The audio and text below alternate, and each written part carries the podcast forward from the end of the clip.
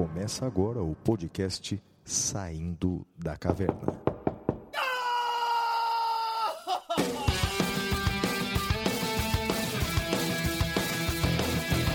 Com Guilherme Madeira, Fala galera, sejam bem-vindos, sejam bem-vindas. Flávio Martins, Salve, salve galera, muito bem-vindos, muito bem-vindas a mais um episódio do Saindo da Caverna. Eu sou Guilherme Madeira e, junto com meu amigo Flávio Martins, vamos acompanhá-los pelo encontro de hoje. Episódio número 71, Flavião. E aí? Pois é, Madeira, estamos aqui, estamos firmes e fortes, não é? Tem muita notícia jurídica da semana para a gente comentar, vai ser bacana é, estar sempre presente aí com os nossos ouvintes, nossos assíduos ouvintes há mais de um ano. É, bem, mas eu creio, Madeira, que apesar de tantas notícias e muitas delas ruins, eu acho que há algo para a gente comemorar na medida em que estamos vivos, depois de um ano e meio de pandemia, é, muitas pessoas ficaram pelo caminho. Além disso, uma notícia dessa semana que eu vou compartilhar num determinado momento é que 40% da população brasileira hoje passa por é, uma. É, como é que chama mesmo? É insuficiência alimentar? Não. Insegurança. Insegurança alimentar. É um nome novo que criaram, não é? Para falar de pessoas que não têm exatamente o que comer ao longo do dia, né? Que não sabem eh, se terão três refeições ao longo do dia. Então, quer dizer, como nós estamos aqui entre os 50 e tantos por cento que se alimentam adequadamente ao longo do dia, é algo para a gente comemorar individualmente. Chegamos nesse ponto.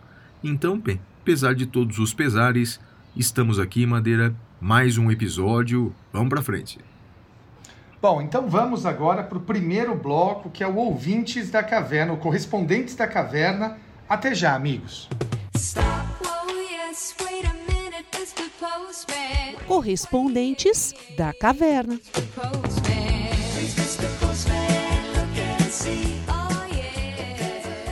Flavião, como é que o pessoal pode fazer para entrar em contato conosco, parceiro? Olha, nosso e-mail é o podcast arroba professorflaviomartins.com.br Repita. podcast arroba professorflaviomartins.com.br Mas também é possível entrar em contato com a gente pelas redes sociais. Os meus os endereços do Madeira, tanto no Twitter quanto no Instagram, é arroba madeira10. E os meus endereços, tanto no Twitter quanto no Instagram, são arroba siga o Flávio. Então vamos lá, Flavião. Qual é a primeira carta do nosso ouvinte de hoje? A primeira mensagem é do Guilherme Carvalho, ele escreve assim: Bom dia, bom dia professores.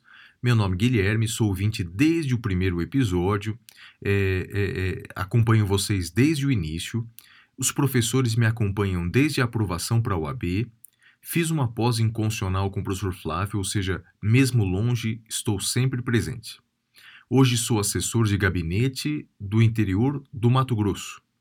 Primeiramente, é, me manda, me manda, é, primeiramente que mandassem um abraço para minha namorada Ellen, que mesmo sendo estudante de medicina, escuta todos os episódios comigo e para o gabinete da terceira vara de Porto Alegre do Norte, em Mato Grosso. Olha que legal, Madeira. Um abraço para todo mundo, para Ellen, futura médica, e para a turma toda lá do gabinete da terceira vara de Porto Alegre do Norte, Madeira. Muito legal, um abraço aí, um beijo para Ellen e para o pessoal da terceira vara de Porto Alegre do Norte.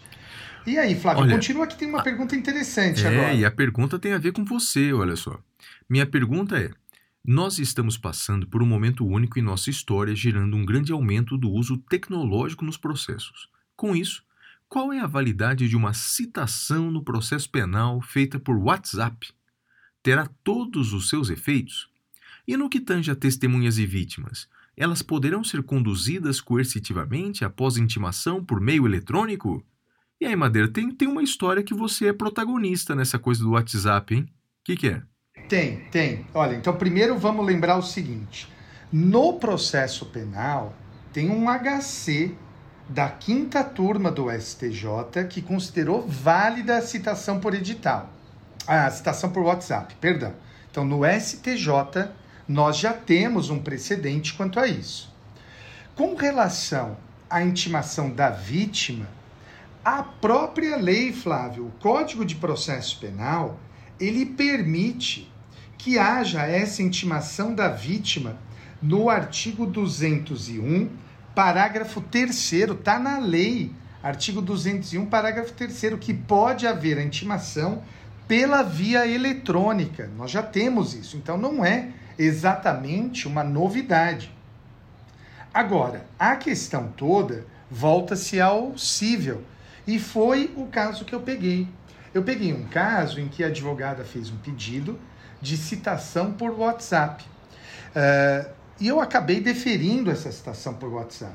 E, e veja, Flávio, o que, que me parece aqui que eu acho que é uma coisa importante de se entender.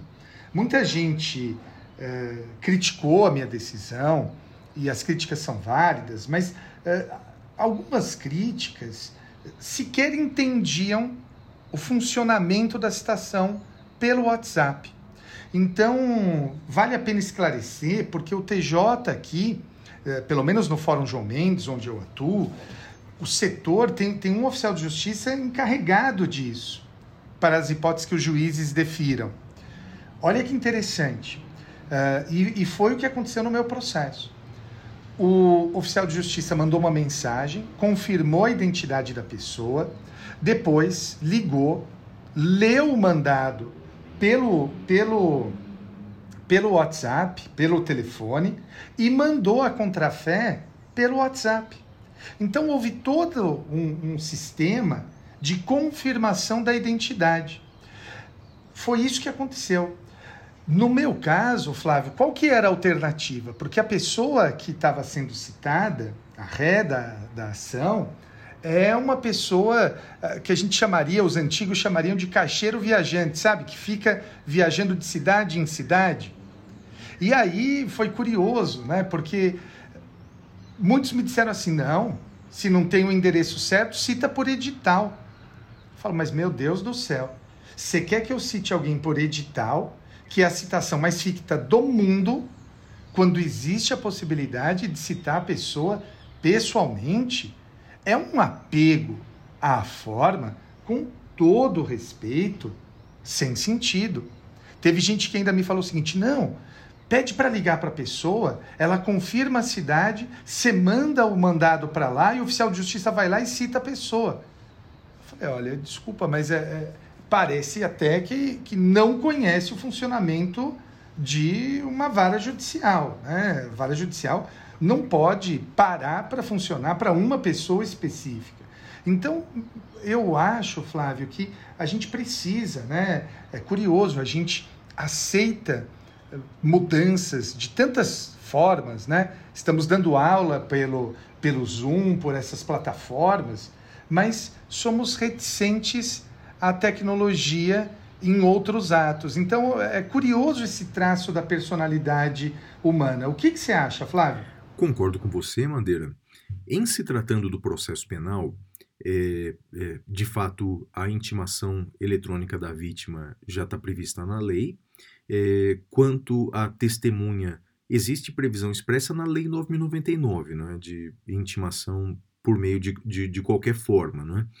É, é, quanto à testemunha fora do, do, juizado especial criminal, me parece que é é, é, é, plenamente possível, até porque não há nulidade sem, sem prejuízo. Sem né? prejuízo. Né? agora, quanto à, à, citação do réu no processo penal, eu acho até possível, desde que cercadas de todas essas cautelas que você disse, ou seja, desde que tenhamos certeza de que é o réu mesmo que foi citado, porque corre Sim. o risco dele ser processado à revelia caso ele de fato não tenha sido citado verdadeiramente. Né? Então, portanto, eu creio que na citação no processo penal, a cautela tem que ser redobrada. Né? Concordo plenamente, Flávio. Concordo é. plenamente. A próxima, vamos para a próxima? Vamos lá. A próxima é a Bianca Espíndola, que escreve assim: Queridos professores, bom dia. Na semana passada, meu namorado, é, Mário Nakamura, encaminhou uma mensagem para o podcast. Estava indo tudo bem, até que meu namorado, até meu namorado dizer que o tio não é rock e o professor Madeira retirar o beijo que havia me encaminhado. Madeira, devolva o meu beijo e o tio é rock. Quero- Então, olha, É. agora um beijo pra Bianca. Agora sim. É, o Mário. Beijo O, Ma- Bianca. o Mário não, né? O Mário você continua. Não, o Mário, o Mário, ele tá, ele tá suspenso, né? Tomou cartão amarelo. Ó, quero aproveitar a oportunidade para parabenizá-los pelo podcast de sucesso que muito contribui para o nosso conhecimento. Como excelentes professores que são, e digo pois já fui aluna dos dois no curso, no curso preparatório, conseguem expor claramente suas reflexões sobre os temas abordados de forma respeitosa e com muito conteúdo. São um exemplo e incentivo para nós, operadores do direito, que somos ou deveríamos ser eternos estudantes. Aliás, não por coincidência, o Dia do Estudante é comemorado no mesmo dia do advogado, 11 de agosto. Quero aproveitar também para mandar um beijo para o meu namorado Mário Nakamura, parceiro excepcional com quem divido momentos maravilhosos e o amor pelo direito, além da escuta assídua do podcast. Um beijão para vocês, para todos os ouvintes do Saindo da Caverna. É a Bianca Espíndola. É isso, Madeira. Essas foram as Muito mensagens da obrigado, semana. Bianca. E um abraço pro Mário, né? Assim, a gente brinca aqui na questão do YouTube, mas um abração para ele, parceiro. É isso aí, Madeira. Vamos, vamos seguir em frente. Vamos lá. E agora nós vamos pro Notícias da Caverna. Até já, amigos.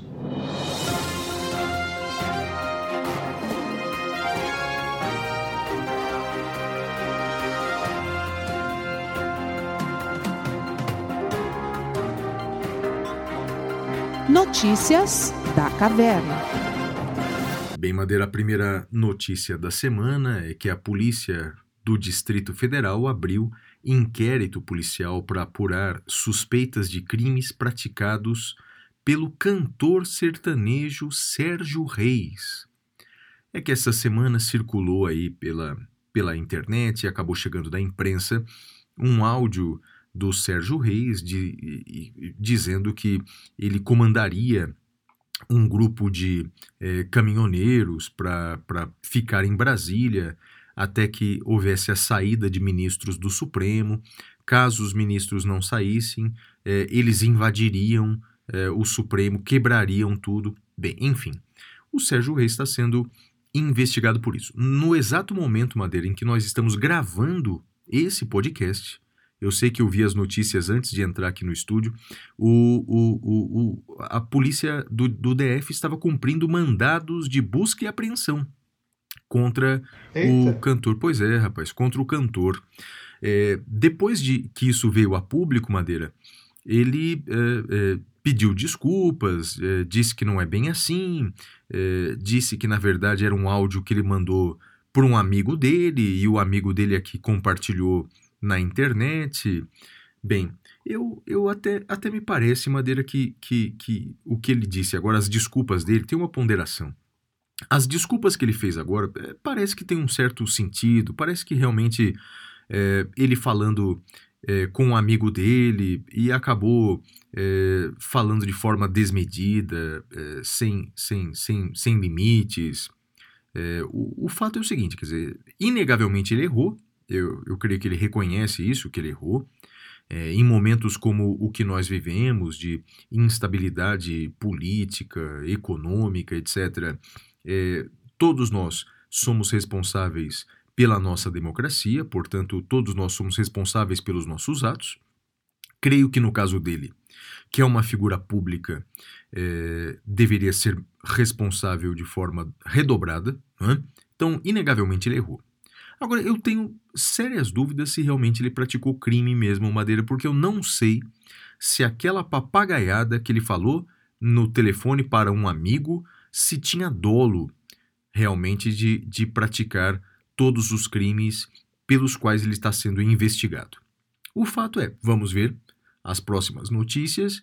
É, ele está sendo objeto agora de busca e apreensão, ele e parece que um outro parlamentar. O que me- chamou bastante atenção eh, foram as notícias eh, que foram sendo descobertas ao longo da semana envolvendo esse personagem. Né? Bem, eu conhecia Sérgio Reis pelas músicas, sobretudo Garoto da Porteira, né? Menino da porteira, menino né? da Porteira, é, menino, é o que eu chamo de garoto. então, Menino da Porteira, ele foi deputado federal aqui pelo estado de São Paulo, não é? Isso eu conhecia. Agora, fiquei sabendo de outras coisas, rapaz, como, por exemplo, é, que ele é, custeou um implante peniano com a verba parlamentar. Com verba parlamentar. Então eu sempre defendi, Madeira, que o, o, o, sempre defendi o rigor, sempre defendi a dureza dos parlamentares, mas não foi bem isso que eu quis dizer, né? Em todo caso, bem, é, vamos lá. Vida, vida que segue, é, esperemos as cenas dos próximos capítulos aí. Madeira, sua próxima notícia, qual é? Muito bem. Flávio, eu tenho aqui, eu trago uma notícia. Hoje as minhas notícias não são de processo penal, embora algumas até toquem. Flávio, olha que interessante. Eu me lembro que eu, eu pegava esse tipo de coisa quando eu era juiz de família no interior de São Paulo. A pessoa presa, pessoa presa, ela tem o dever de pagar alimentos ou pelo simples fato de estar presa, ela pode não ser obrigada a pagar alimentos. O STJ decidiu isso, Flávio. É o recurso especial 1882 798 do Distrito Federal, relator ministro Vilas Boas Cueva. E ele decidiu, o STJ, na linha do que eu decidia quando eu era juiz de família. Aliás, só um parênteses. Flávio, você já trabalhou em vara de família? Não, nunca não, né? Flávio, uh, olha, é o pior lugar que eu já trabalhei. Você vê ali o pior do ser humano, rapaz. Eu, eu respeito muito quem trabalha, acho que há um consumo enorme de saúde mental. Se tem um lugar que eu não desejaria voltar, é para vara de família, Flávio. Eu passo muito mal. Nossa, Jesus amado. Mas olha, fecho parênteses, então, meus respeitos a quem trabalha e meu pedido de cuidado redobrado com a sua saúde mental. Bom, Flávio, o STJ disse o seguinte: o simples fato de o devedor de alimentos estar recolhido à prisão pela prática de crime não afasta a sua obrigação alimentar. E aí a pessoa mais desavisada pode olhar para isso e falar: ora, uh, mas como assim? Ele vai pagar como? Diz o STJ, tendo em vista a possibilidade de desempenho de atividade remunerada na prisão ou fora dela, a depender do regime prisional do cumprimento de pena. O STF, ao julgar a DPF 336 do Distrito Federal, ele assentou a possibilidade de o trabalho do preso ser remunerado em quantia inferior a um salário mínimo.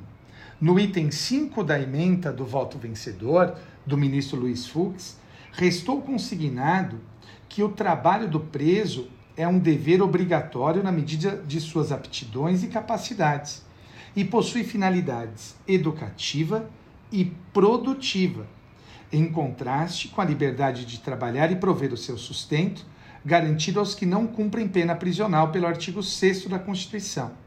O trabalho do preso segue lógica econômica distinta da mão de obra em geral. O que, que aconteceu? Nesse caso, o tribunal de origem, que é o do Distrito Federal, ele, pelo simples fato do cara ser preso, já afastou de plano o dever alimentar. E aí, o STJ falou: não, de plano você não pode afastar. Você tem que avaliar se essa pessoa está trabalhando, se ela pode trabalhar, se ela não pode, se o presídio em que ela se encontra oferece condições de trabalho. Enfim, interessante, né, Flávio? Bem interessante mesmo e uma decisão bastante ponderada, me parece, né, Madeira? Porque sim, é, sim. ele perdeu é, o, o, o, direito à liberdade de locomoção. Ele não perdeu outros direitos, assim como também não se extinguiram outros deveres. Né? Então, Exato, é bem, exato. me parece bem ponderada mesmo a decisão. Madeira, minha notícia é a seguinte, rapaz. Os deputados federais, eles aprovaram na Câmara dos Deputados ah, uma mudança da Constituição para a, a volta das coligações partidárias nas eleições proporcionais. Madeira, para você ter uma ideia, isso tinha sido alterado em 2017. Tinha sido mudado três anos atrás. Mas agora os deputados aprovaram essa mudança. É, ainda não mudou a Constituição, a mudança vai para o Senado. Mas é uma pena, viu, Madeira, para nós que defendemos o fortalecimento é, dos partidos políticos, a diminuição do número de partidos. Essa emenda vem na contramão de tudo que a gente defende, cara. Você acha que passa, Flávio? Olha, Madeira, Eu espero que não, porque essa mudança ela beneficia os deputados federais. Ou seja, sobretudo deputados eh, federais de pequenos partidos, de pequenas siglas, que não conseguiriam se eleger sem essa coligação partidária. Eh, o Senado não, o Senado ele se elege pelo sistema majoritário.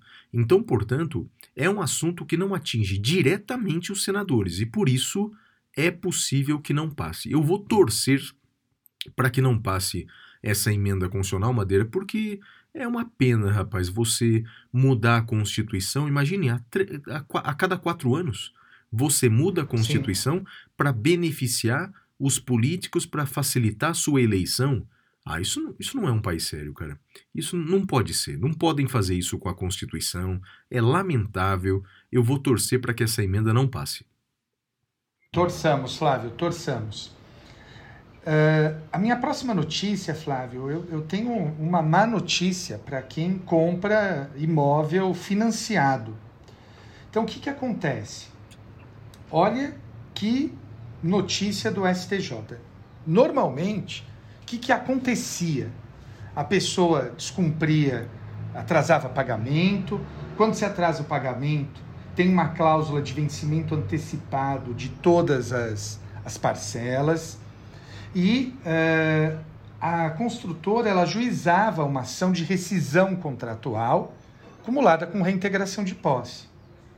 Isso mudou, Flávio. No recurso especial 1789-863 do Mato Grosso do Sul, relator ministro Marco Buzzi, de 10 de agosto de 2021, o STJ disse o seguinte: se for uma, um compromisso de compra e venda de imóvel com cláusula resolutiva expressa e houver inadimplência do comprador comprovada por notificação e decurso do prazo para purgação da mora, pode ter direto, direto a ação de reintegração de posse. Então, se a pessoa não pagar, não pagar, eh, e não purgar a mora, ou seja, não quitar o atraso, haverá ah, a possibilidade de ajuizamento direto de reintegração de posse, Flávio. Interessante, né? Bem interessante também, Madeira. Bem legal você trazer esses temas é, diferentes aqui. Olha, a minha última notícia, Madeira, é que o ministro do STF, Gilmar Mendes, mandou devolver o passaporte e revogou a proibição de se ausentar do país do ex-senador e ex-prefeito do Rio de Janeiro, Marcelo Crivella. Veja, é, tempo, um tempo atrás, talvez um, um ano atrás, Marcelo Crivella ele foi preso preventivamente e o STF eh, suspendeu a prisão preventiva. O ministro Gilmar Mendes aplicou algumas medidas cautelares diversas da prisão, como, por exemplo, a proibição de se ausentar do país e a retenção do seu passaporte. Ocorre que Marcelo Crivella está sendo indicado para ser embaixador do Brasil na África do Sul pelo presidente Bolsonaro. Mas tinha esse óbice jurídico, como ser embaixador do Brasil lá fora, se ele tinha uma decisão judicial proibindo ele de se ausentar do país. Aliás, ele nem tinha o passaporte em suas mãos. Bem, seus advogados buscaram, portanto, a suspensão dessa medida sob o argumento de que o, o, o réu, Marcelo Crivella, naquele caso concreto, ele havia cumprido todas as medidas, ou seja, ele não tinha desrespeitado as medidas. Então, por essa razão, eh, o ministro Gilmar Mendes devolveu o passaporte e, ao que tudo indica, Marcelo Crivella será embaixador do Brasil na África do Sul. Madeira, essa foi minha última notícia. E sua última notícia, qual é? A minha última notícia é a seguinte: eh, é uma questão que vira e mexe, a gente recebe lá no fórum. Eh, imagine que você alugue um imóvel. Você alugou um imóvel e você está desconfiado da prestação de contas do, do, do síndico. A pergunta é: você pode ajuizar ação contra o condomínio? E o STJ respondeu que não. O locatário não tem legitimidade para ajuizar ação contra o condomínio, no intuito de questionar o descumprimento de regra estatutária, a, ausen a ausência de prestação de contas e a administração do estabelecimento. Ele deve promover ação contra o locador, mas não contra o condomínio. Eu uh, confesso que entendia diferente, uh, eu achava que ele poderia ajuizar diretamente, mas uh, diante dessa decisão, vou alterar o meu posicionamento. Flávio. Interessante, né, Madeira? Interessante porque aparentemente tem aí um interesse processual. O interesse processual é indubitável, né? O, O, o, STJ. é a legitimidade. Exatamente, o STJ entendeu que esse pressuposto, ok, tem todo o interesse, você está morando aí, mas você não tem legitimidade para fazer isso, né? Ele teria Exato, que porque sua processar. relação não é com o condomínio, sua relação é com o Isso. locador. Ou seja, ele que peça tudo isso pro locador e o locador que faça se entender assim uma ação regressiva contra o condomínio, né? É isso mesmo, Flávio, é isso aí. É.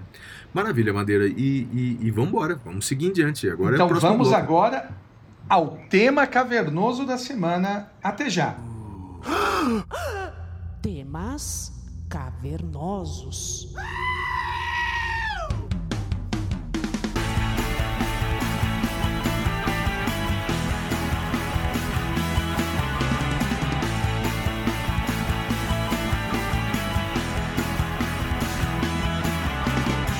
Bem, amigos, o tema dessa semana é o tema da prisão preventiva. Nós vimos a notícia da decretação da prisão preventiva do ex-político, eh, advogado, apresentador eh, Roberto Jefferson. Flávio, o que, que você tem a dizer sobre esse caso? Vamos lá, Madeira. Então, primeiro vamos entender os fatos, não é? É, o ex-deputado federal e presidente do PTB, Roberto Jefferson, foi preso preventivamente por uma decisão do ministro Alexandre de Moraes, ministro do Supremo. Muito se está discutindo acerca eh, da legalidade ou não dessa prisão. Bem, vamos estudar aqui, com a ajuda do Madeira, os requisitos, as hipóteses de prisão preventiva, vamos entender tudo isso. Então vamos lá. Eh, primeiro, Madeira, explica pra gente quais são as hipóteses de cabimento da prisão preventiva. Quando é possível se decretar a prisão preventiva? Flávio, houve uma mudança com o pacote anticrime que tornou ainda mais restrita a possibilidade de decretação de prisão preventiva.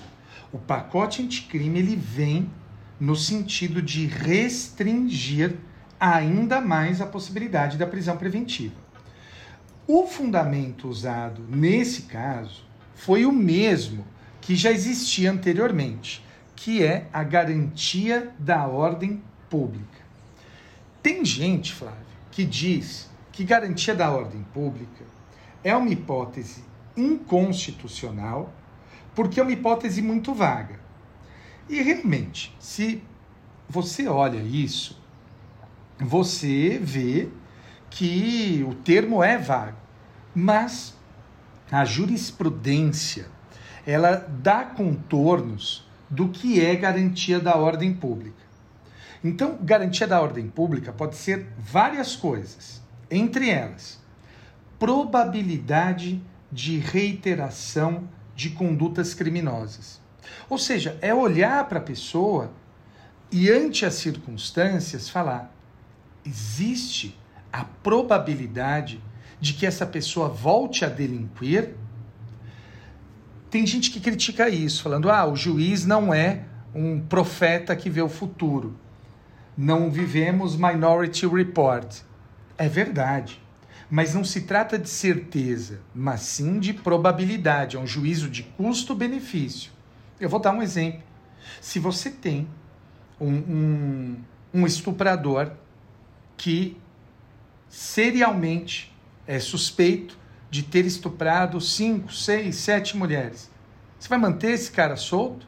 Você tem um homicida, você tem o caso lá do Rio de Janeiro do vereador Jairinho, né, que as notícias dizem que ele teria agredido outros filhos de ex-namoradas, você vai manter essa pessoa solta? Existe a probabilidade de que ela continue a delinquir. Você decreta a prisão. Além disso, e aqui é um tema mais uh, genérico, a periculosidade do agente. Essa periculosidade do agente é analisada de várias formas e uma delas é a gravidade em concreto do crime. A gente deve decretar a prisão preventiva baseada na gravidade em concreto do crime. Eu vou dar um exemplo, Flávio. Uh, vamos pensar no homicídio. Uma leitura simplória vai dizer o seguinte: ah, todas as vidas são iguais. É verdade. Todos os homicídios são iguais, sim. No entanto, alguns chocam mais pela repugnância do que outros. Eu volto no exemplo do, do caso do Rio de Janeiro que eu comentei há pouco. Criança assassinada supostamente pelo namorado da mãe da vítima. Isso causa uma repugnância, causa uh, um, um, um deixa-nos a todos estupefatos pelo fato. A gravidade deste crime é muito mais ampla. Um exemplo do qual eu fui vítima, eu, eu vivo sendo vítima. A última vez foi no dia 25 de maio de 2019, uma data que vai ficar na minha memória para sempre. Flávio, você uh, lembra desse crime da, da, última vez que eu fui vítima? Não? Te contei já? Te contei, né? Você foi assaltado, não é isso? Isso, sim, isso. Sim. Fui assaltado lá na Praça João Mendes. Mas só explica corria... para o nosso ouvinte. Você estava olhando para o celular, é isso? Eu estava falando ao celular, indo para o Mackenzie, né? Eu vou a pé, eu não ando. No, no, na pré-pandemia eu não andava de carro. Estava indo para o Mackenzie e passou um garoto de bicicleta, tomou o celular de mim, saiu correndo eu, com a bike. Eu fui atrás dele, mas não consegui pegá-lo. Flávio, uh, vamos admitir que eu tivesse conseguido pegar esse garoto. Por esse crime, caberia a prisão preventiva? Aí cabem duas discussões. A primeira, qual é o crime que eu fui vítima? Flávio, eu entendo que isso que ele cometeu contra mim não é furto. Aliás, não é roubo. Embora ele tenha dado meio que um tapa na minha orelha, mas não foi uma violência daquelas intensas contra a pessoa. Você já me deu peteleco mais duro do que esse moleque me deu. Então eu entendo que não é roubo, mas sim furto qualificado. O furto qualificado pela destreza, porque, meu, o moleque com uma mão pilotou a bike e com a outra ele tomou o celular da minha mão. Então é muita destreza, furto qualificado. Uh, o furto qualificado tem pena de 2 a 8 anos. Eu vou falar daqui a pouco da pena, mas guardem para prisão preventiva, os crimes têm que ter pena maior do que quatro anos. Então, nesse caso, caberia pela pena. Agora, é, caberia por qual motivo? Pela garantia da ordem pública? Olha, não foi um furto exatamente é, grave, né? É um furto de celular, numa condição simples. Tirando o meu ego, não houve maiores feridos. Agora, Caso a, a polícia descobrisse que esse rapaz faz parte daquela quadrilha que tem lá no centro, ou tinha pelo menos. Aliás, eu imagino como é que eles estão vivendo hoje, né, coitados? Uh, sem, sem ter nós vítimas para assaltar. Mas se fosse descoberto que ele integrava uma quadrilha, que era a quadrilha que furtava as pessoas na região, aí caberia pela probabilidade de reiteração de condutas criminosas. Então, é sempre uma análise ampla, Flávio. Uh, que mais? Uh, com relação à quantidade da pena, é o artigo 313. A questão é a seguinte: eu tenho que combinar tudo isso que eu falei com o 313. E o 313, ele tem várias hipóteses, mas essa do Roberto Jefferson, a gente poderia questionar duas quantidade da pena, pena tem que ser maior do que quatro anos, ou, independente da pena, se a pessoa for reincidente. Flávio, Roberto Jefferson foi condenado no mensalão.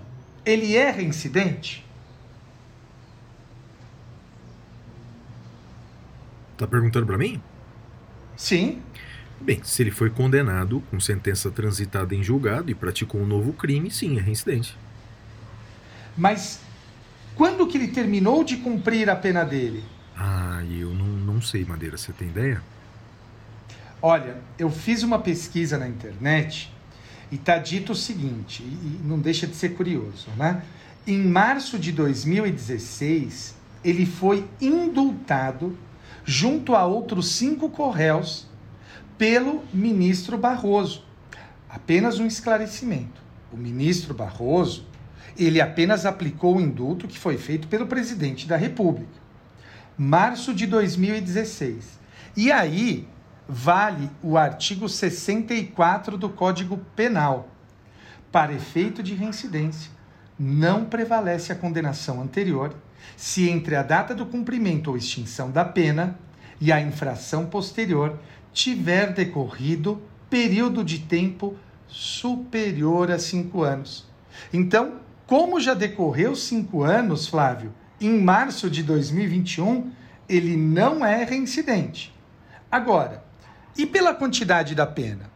Quando a gente olha a decisão do ministro, tá lá que ele é investigado por vários crimes. Sendo vários crimes em concurso material, somam-se as penas. Por isso que daria pena maior do que quatro anos, Flávio. Beleza, Madeira. Outras, outras duas perguntas que eu tenho aqui para te fazer. Primeiro, é, hoje, cabe prisão preventiva de ofício? E não teria ocorrido isso no caso do Roberto Jefferson? Flávio, o entendimento prevalente do STF e do STJ é que não cabe prisão preventiva de ofício, nem mesmo na conversão do flagrante, mas o caso do Roberto Jefferson não houve prisão preventiva de ofício, porque houve uma representação do delegado por esta prisão, Flávio. Ah, então houve representação do delegado, né? Isso, o delegado pediu a prisão preventiva. Perfeito. Então não foi de ofício. Perfeito. Aqui uma outra pergunta que, de certa forma, a gente já tocou em episódios anteriores. É, foi decretada a prisão preventiva mediante a representação do delegado, não é? como, como diz a lei, todavia, é, não houve a manifestação é, prévia do Procurador-Geral da República. Segundo o ministro Alexandre de Moraes, o PGR não teria se manifestado a tempo. Né? É, no prazo que lhe foi dado. Daí a pergunta: a prévia anula, a prévia oitiva do Ministério Público, no caso do Procurador-Geral da República, é um requisito obrigatório para decretar a preventiva? Não é requisito obrigatório para decretar prisão preventiva porque não está previsto na lei. A exigência de manifestação prévia deve estar na lei, como, por exemplo, para prisão temporária, para interceptação telefônica. E digo mais: ah, mas o artigo 282 do Código de Processo Penal diz que tem que ouvir as partes. Bom, se for usar aquele dispositivo, teria então que ouvir também a defesa, né? teria que ouvir ambos. No caso, o, a- o ministro Alexandre de Moraes diz que decidiu ouvir a- a- o procurador-geral por uma deferência, mas do ponto de vista da estrita técnica, não há exigência legal. Então, Madeira, é, aparentemente, quer dizer, obrigado pela aula de prisão preventiva, não é? De fato, muito do que as pessoas dizem é, que houve é, é, ilegalidade nessa prisão, nesses pontos não houve, por exemplo, como a falta de oitiva do MP, como decretação de ofício, você lembrou que, que não, não foi decretada de ofício. O que eu disse é, há dias atrás lá no podcast O Detrator é que, no meu entender, Embora todos esses requisitos de fato estejam presentes e aparentemente há indícios muito fortes da prática do crime, da autoria, da probabilidade de reiteração dos crimes que ele vinha praticando, eu tenho sérias dúvidas é, quanto a, a, a, aquela, aquela, aquele requisito é, que já está na jurisprudência do Supremo consolidada de que só cabe a prisão preventiva quando é, não for possível é, obstar a prática do crime mediante medidas cautelares diversas da prisão. Eu tenho muitas dúvidas, e aí depende de, de cada caso concreto, né? mas eu tenho muitas dúvidas se nesse caso concreto do Roberto Jefferson, eh, e acredito que medidas cautelares diferentes da prisão, como por exemplo o recolhimento domiciliar, eh, como eh, a proibição eh, de interagir em, em, redes sociais, por exemplo, que era a maneira pela qual ele difundia algumas ideias violentas é, eu entendo que outras medidas cautelares seriam melhores do que a prisão preventiva. Isso vale tanto para o Roberto Jefferson para qualquer outra uh, situação nesse caso. Mas, uh, com base nisso, você não precisa comentar o caso concreto, já que, como juiz, você tem alguns impedimentos. Vou lhe fazer uma pergunta uh, teórica, que é a seguinte: então, eu, por exemplo, acharia para esse caso concreto ideal uma medida cautelar de proibi-lo de interagir ou de se manifestar em redes sociais. Acho melhor do que mantê-lo na prisão. Isso. Ocorre, Madeira, que essa cautelar não está prevista na lista do artigo 319 do CPP. Né? Exato. É, então seria uma cautelar, digamos assim, inominada. Inominada. Uma cautelar inominada. E aí eu tenho sérias dúvidas se o juiz poderia aplicar essa cautelar inominada. Qual é a sua opinião, Madeira? Pode o juiz aplicar uma cautelar é, é, inominada, uma cautelar que não está prevista no artigo 319 do CPP, ou isso fere a legalidade? O que você acha? Flávio, sabe quem concorda com você? Quem? O presidente Bolsonaro.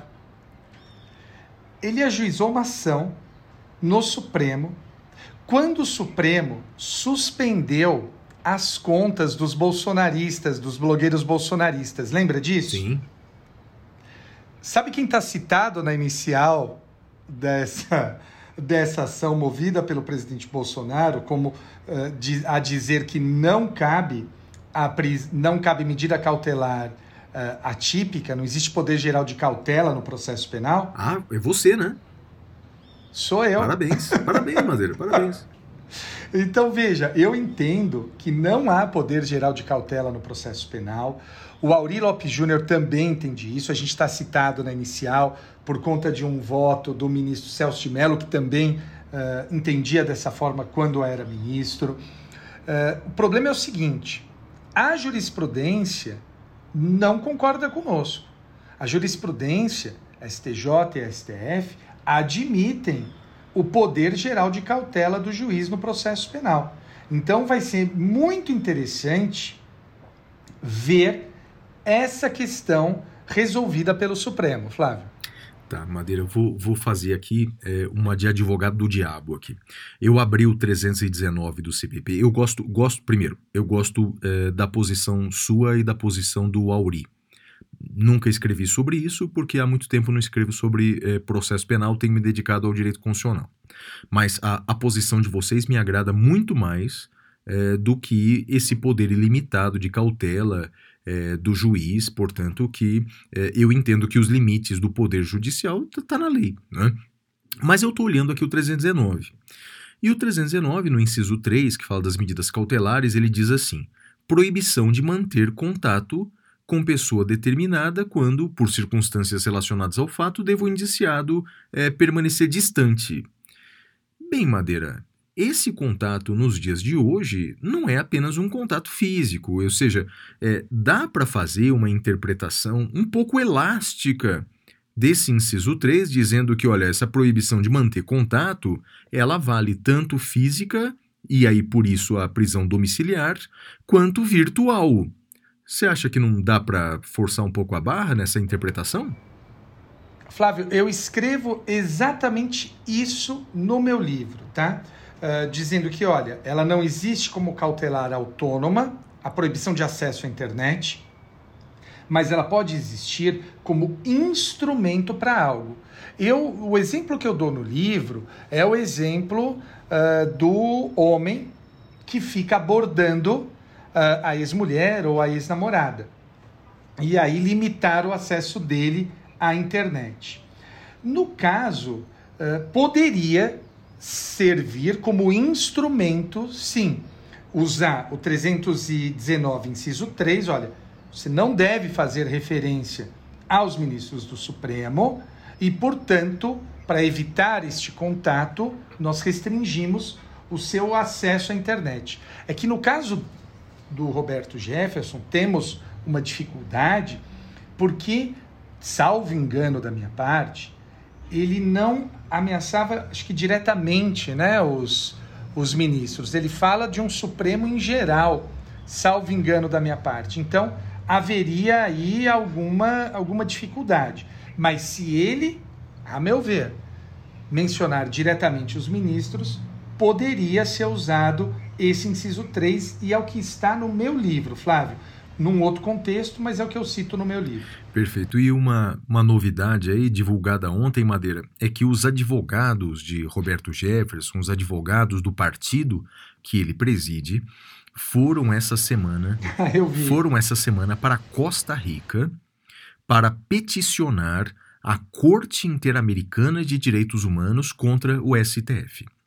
Bem, Madeira, você sabe que eu sou um defensor eh, de buscar instâncias internacionais. Aliás, eh, no primeiro semestre desse ano, fiz até um movimento bem grande com juristas aí, com dezenas de juristas do Brasil, e nós levamos para instâncias eh, internacionais o que, no nosso entender, eram violações de direitos humanos pelo uso indevido da Lei de Segurança Nacional.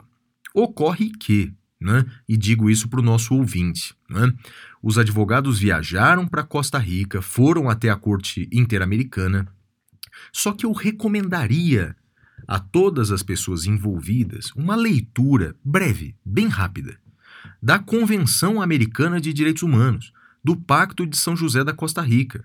Petições dessa natureza não são feitas à Corte Interamericana de Direitos Humanos na Costa Rica, mas à Comissão Interamericana de Direitos Humanos que fica em Washington. Eu sei que os nomes são parecidos, Comissão de Direitos Humanos, Corte de Direitos Humanos, mas elas são instituições diferentes que ficam em países diferentes, não é? Eu até escrevi ontem no Twitter, já que a viagem foi em vão para Costa Rica, que os profissionais aproveitem as praias, porque dizem que as praias são lindas na Costa Rica. Eu espero conhecer depois da pandemia. Outra coisa é que não fiquemos com pena do dinheiro gasto nessa viagem infrutífera para Costa Rica, porque quem pagou essa viagem provavelmente somos nós, não é? Porque como é feita pelo partido político, é, o partido político tem lá o seu fundo partidário que recebe anualmente. Poxa vida, Madeira, mas olha que falta faz um estudo, ainda que superficial, do direito internacional. Esse é um problema sério no, no Brasil, não é? é? As pessoas, de fato, é, não, não estudam com a profundidade devida o direito internacional e os direitos humanos. Isso faz uma falta tremenda para o ensino jurídico no Brasil, cara. É isso, e digo mais, Flávio. Washington também deve ser legal, né? Porque a comissão fica lá em Washington, então uh, acho que valeria a pena. E o Washington uh, teria ainda o benefício de que você teria que passar 15 dias antes no Caribe para depois ir para Washington, né? Então uh, acho que talvez vale a pena aproveitar e fazer uma esticada no Caribe e depois ir para Washington, né? Sim, e só lembro para o nosso ouvinte que você não precisa viajar para Washington para peticionar a Comissão Interamericana de Direitos Humanos. Existe um sistema online gratuito para fazer esse peticionamento. Eu, inclusive, é, fiz, junto com outros advogados, uma petição para a Comissão Interamericana de Direitos Humanos. Tem até o número dessa, desse processo. Ele está aguardando a análise da comissão. E eu fiz tudo isso, Madeira, dentro da minha casa, rapaz. Então não precisei nem viajar para o Washington, nem para o Caribe, nem Você nem Costa aproveitou Rica. a oportunidade, Flávio? Nada, rapaz. Fiz aqui de casa mesmo, rapaz. É que, Ah, tá, é que o dinheiro é errado. meu, né? Quando o dinheiro é meu, a gente acaba sendo cauteloso com o uso. Agora, quando o dinheiro é do outro, aí você pode viajar, né? Para onde for, né? Muito bem, Flavião. Com isso, encerramos o nosso bloco. E agora vamos para o próximo, que é o Pintura Rupestre. Até já!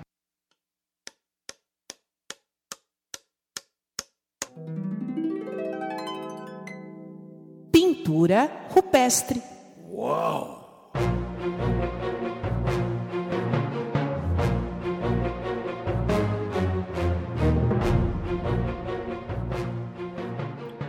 Bem, Madeira, minha indicação cultural da semana vai para um filme eh, chamado Judas e o Messias Negro. Esse filme fez bastante sucesso agora recente, ele foi lançado não há muito tempo, ele está disponível na plataforma digital eh, HBO Max. HBO Max. Conta a história de um dos líderes daquele movimento eh, negro norte-americano, os Panteras Negras. E- e mostra não vou dar spoiler, claro, mas mostra como o FBI conspirou para eh, prender eh, esse líder do movimento negro norte-americano. É, é, é um filme baseado em fatos reais e, e o ator que faz eh, o líder dos Panteras Negras ganhou o Oscar de melhor ator e, de fato, eh, uma atuação incrível mesmo. Recomendo esse filme, Madeira. Judas e o Messias Negro. Já assistiu? Não, não vi, não vi. Vou assistir, vou assistir. Essa semana eu vi um filme, e vai ser a minha dica cultural, Flávio, chama Durante a Tormenta. É um filme espanhol. Você já viu? Ah, é da, daquela série do, do, do, do Bastan? Não, não é a trilogia Bastan, que é muito boa. É. Eu assisti toda a trilogia Bastan. Ótimo. Não, esse Durante a Tormenta. Ah, é Oferenda é Tormenta. É. com- É? O nome do filme, do, do, do- da trilogia Bastan não é Oferenda à Tormenta? É alguma coisa assim. É, alguma coisa então, assim. Eu confundi com a Tormenta. Esse que eu tô falando É. é do professor eh, da Casa de Papel. Sei, Sabe aquele ator sei, que faz o professor? Sei. Eh, é um filme muito interessante. Eu vou, vou contar o, o resumo que está na, na ficha do filme para o pessoal se, se interessar. Uma mulher casada, com uma filha, ela está tendo uma tormenta, né? Um, um- um- tormenta literal, uma tempestade, e ocorre algum fenômeno que ela consegue ver o passado. E ela salva uma criança no passado. E ao salvar essa criança, ela perde a filha dela. Ela muda todo o futuro. E aí é ela tentando rearranjar o passado para talvez recuperar o futuro. É muito legal, Flávio, durante a tormenta. Interessante. né? Recomendo. Interessante. A- o cinema espanhol realmente é muito bom, né, rapaz? Tem muita coisa boa. Né? muito bom, É. mas muito bom. Eu tô.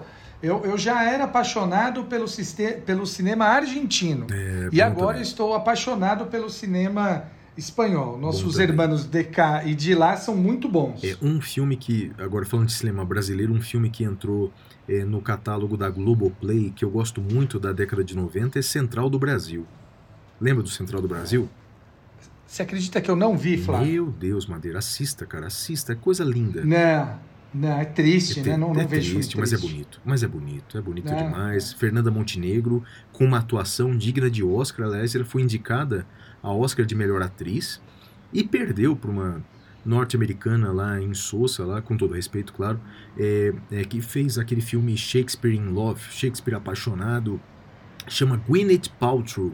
Uma, uma, Sim, uma- uma sim. atriz simples, nada digna de destaque. Não dá pra comparar com a atuação da Fernanda Montenegro nesse filme, que é um negócio maravilhoso. Assista, Madeira, Central do Brasil. Muito bom. Flávio, de, de triste e bonito já basta eu, né? Então. Eu, eu- não- é, não- esse, filme, esse filme lembra muito meu pai, cara. É, meu falecido por quê? pai. Meu, meu, meu pai morreu naquele ano, né? É, É. Naquela época eu estava estudando piano, né? E a trilha sonora desse filme Central do Brasil é uma coisa linda. A trilha sonora é linda, é no piano. É, foi feita pelo filho do Ziraldo, acho que chama Antônio Pinto. É o, o cara que fez a trilha sonora do Central do Brasil. E, e- e eu gostei tanto daquela trilha sonora que eu estava treinando no, no piano aquilo. Então eu tocava o dia inteiro aquilo. Meu pai era vivo, eu tocava aquilo no dia inteiro, morava com meu pai. E meu pai falava assim: pelo amor de Deus, filho, toca outra coisa. Toca outra coisa, não aguento. Eu acho que eu matei meu pai. Eu acho que eu matei meu pai tocando a trilha sonora do Central do Brasil, rapaz. Então é o fato que me lembra muito é, meu pai por conta desse episódio. Mas o filme é maravilhoso, o filme é lindo mesmo, Madeira. Flavião, é, vamos agora então para o próximo bloco, que é o Pasme Excelência. Vamos ver se você vai me fazer pasmar. Conta a sua história.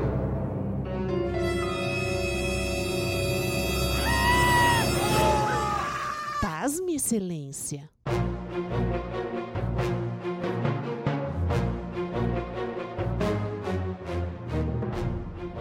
Olha, Madeira, eu separei é, é, é, uma, uma notícia aqui para o Pasme Excelência para dar uma certa leveza aqui para o Saindo da Caverna numa semana com, com, tantas, é, com tantas questões, não é?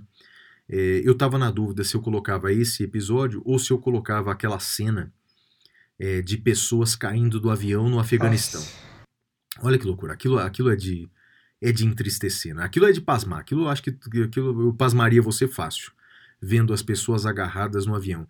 E, e, e o pior do que aquela cena, Madeira, é você agora começar a dar nome às pessoas.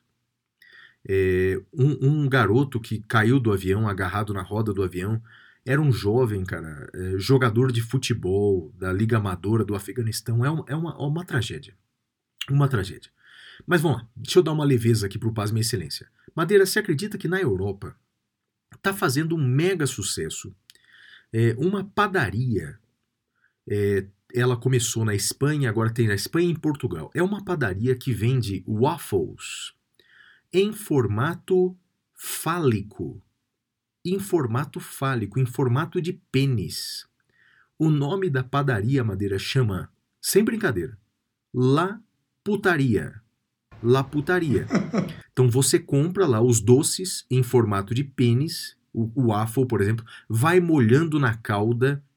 Madeira é a corporificação da mamadeira de piroca, que se falava tanto aqui no Brasil, não é? Portanto, atravessou o Atlântico e lá, nos, lá na, na, Europa, em Portugal, na Espanha, tem uma padaria isso, Madeira, uma, uma, vendendo é, waffles e doces com formato é, peniano, Madeira. É para pasmar ou não é, Madeira? Flávio, eu vi essa notícia, eu dei muita risada e eu imagino se eles abrirem uma filial aqui no Brasil. Como é que não vai ser? Acho que vai ser divertido ver, Flávio. Ah, mas vamos botar é fogo nessa padaria, rapaz. Vai ter um monte de deputado em volta, rapaz. Que é isso? Será, Flávio? Eu tenho certeza, Madeira. Que é isso? Ah, não. Que é isso, Madeira? Você tá. Que é isso, rapaz? Você tá, você tá fora do Brasil, irmão? tá fora do Brasil, irmão? Que é isso, rapaz? Né? Uma... Eu aposto que não, Flávio. É. Eu aposto que não. Tá apostado uma cerveja. Combinado, combinado. Vamos ver. Vamos ver se a La Putaria vem pro Brasil. Bem, já veio um monte de putaria pra cá. Vamos ver se essa vem. e aí, Madeira? Próximo Bom, bloco. Agora a gente vai pro prêmio Capitão Caverna. Até já. É a hora do prêmio Capitão Caverna!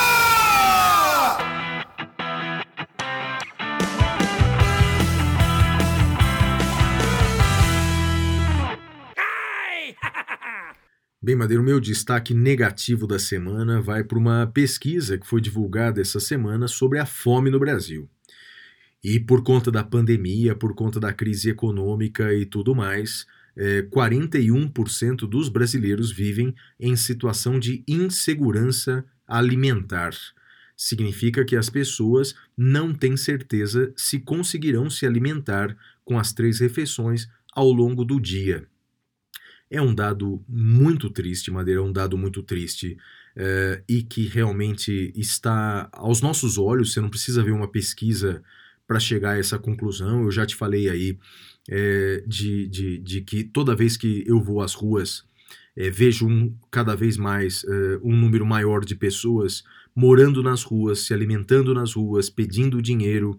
é, uma, é uma pena nos supermercados, eu não sei se você tem o hábito de fazer compra no supermercado, é impressionante como a inflação é, vem atingindo, Nossa. sobretudo, os alimentos, os combustíveis, o gás, enfim, é, é uma pena a situação em que nós estamos vivendo, é, é uma pena ter que conviver com quase metade da população brasileira em situação de fome, em situação de insegurança alimentar. É, é uma pena, Madeira. É o meu destaque negativo da semana. Flávio, o meu destaque negativo da semana vai. Eu descobri um negócio chamado Cardiômetro. É um site, cardiômetro.com.br. E ele tem a quantidade de pessoas que morreram por doenças vasculares no Brasil. Tem por ano, por mês e por dia. Flávio, hoje, 20 de agosto de 2021, às 9 e 4 da manhã, morreram neste ano, neste ano de 2021, 255.854 pessoas de doenças vasculares no Brasil. Então, fica aqui o meu apelo a todos uh, para que, por favor, cuidem dos seus coraçõezinhos, façam check-ups, uh, façam alguma atividade esportiva, evitem cigarro, evitem comidas gordurosas, porque é uma doença muito perigosa, Flávio, as doenças do coração. É, Madeira, é isso aí, rapaz. E o meu destaque positivo da semana, Madeira, vai para o desastre do movimento anti-vacina no Brasil. Rapaz, como deve ser difícil ser contra as vacinas no Brasil, rapaz. Esse movimento que é tão forte nos Estados Unidos. Aliás, Madeira, vi um número essa semana assustador.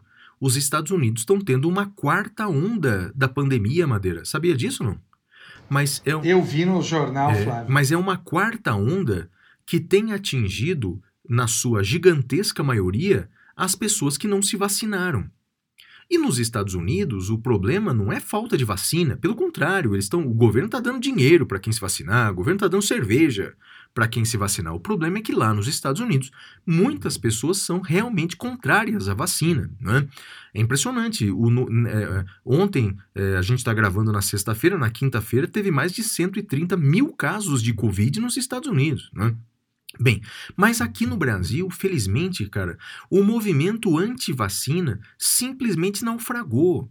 O brasileiro, ele sabe a importância das vacinas. Felizmente, nós somos vacinados eh, desde criança. Nós conseguimos abolir aqui no Brasil, conseguimos extinguir algumas, algumas doenças, como sarampo, catapora e, e tantas outras, graças às vacinas, não é? Mas olha, rapaz, como deve ser difícil você ser anti-vacina no Brasil, é? Porque mais de 90% dos brasileiros são favoráveis à vacina, e mesmo aqueles, é, que falam que não gostam da vacina, que eu, eu tenho medo da vacina, tá lá na fila se vacinando, é? Você vê, por exemplo, aquela ex-mulher do Bernardinho, a Fernanda Fernanda Venturini, não é? Gravou um vídeo dizendo, ó, sou contra a vacina. Ah, mas já que eu tô aqui, eu vou me vacinar também, né? Então, no Brasil, até o anti-vacina, ele está na fila da vacinação, Madeira. E, e alguns que são anti-vacina tomam até mais de duas doses aí irregularmente, tem de tudo. Ou seja, é por isso que muitos políticos que chegaram a insinuar eh, discursos contra a vacina tiveram que voltar atrás, porque, bem, 90 e tantos por cento do povo brasileiro quer se vacinar. E, e- e parabéns, esse é meu destaque positivo, porque se há uma forma da gente virar essa página triste da nossa história, que é a pandemia, atra- é através de uma vacinação em massa. Isso, o seu destaque positivo, Madeira, qual é? Flávio, o meu destaque positivo é uma homenagem para um, um, um querido amigo que partiu, que é o Tiago Pavão Fuschini.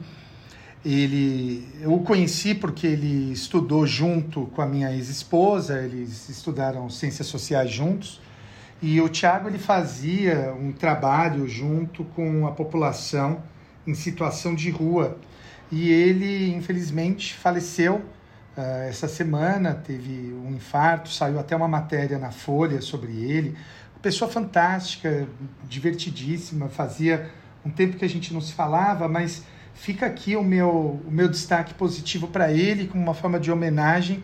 E ele que fez da sua, da sua vida, da obra da sua vida, algo muito maior do que a si mesmo, por toda a sua atuação. Então, um, um abraço querido ao Tiago, que Deus o tenha em boa companhia. É isso, e minha solidariedade à família, Madeira. É isso aí. Sim, sim, sem dúvida, sem dúvida.